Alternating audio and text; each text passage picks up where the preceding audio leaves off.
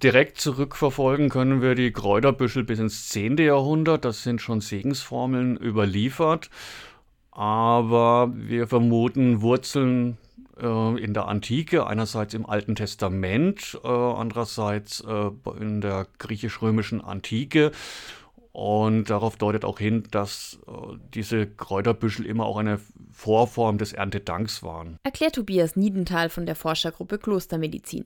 Maria wurde schon immer mit einigen Pflanzen in Verbindung gebracht. Im Mittelalter war Maria und Petrus, Johannes, einige andere Heilige sehr wichtig, die auch äh, auf die Pflanzen übertragen wurden. Also es gibt auch nicht nur diese Kräuterbüschel, sondern es wurden auch andere Pflanzen geweiht im Jahresverlauf.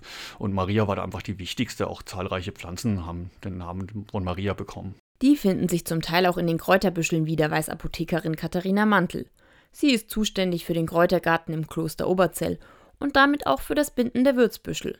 Es gibt keine feste Pflanzenliste. Das ist ortsgebunden, dass bestimmte Pflanzen bevorzugt werden. Was man aber schon sagen kann, ist, dass immer eine Marienpflanze dabei ist, unter allen voran zum Beispiel die Rose. Oft wird eine Königskerze genommen, die auch Marienkerze genannt wird. Alles um eine zentrale Pflanze zu binden, fällt einfacher.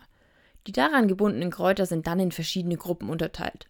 So kommen zum Beispiel die sogenannten Frauenkräuter in die Büschel.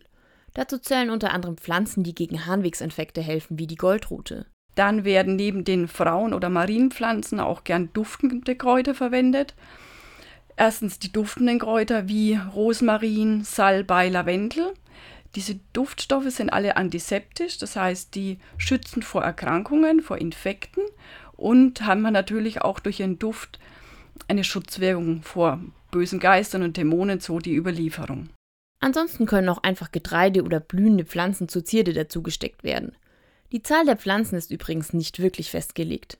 Es ist schön, sich eine Pflanzenzahl auszuwählen. Sieben ist eine ganz gute Zahl. Sieben steht für die absolute Vollendung. Und wenn man überlegt, die Woche hat sieben Tage, zwischen Ostern und Pfingsten sind sieben Wochen Abstand. Das heißt, sieben kommt in unserem Leben sehr häufig vor und deswegen ist sieben eine ganz gute Zahl. Es kursieren auch Zahlen wie 99, aber da sprengt da jede Hand. Welche Hand kann 99 Kräuter halten?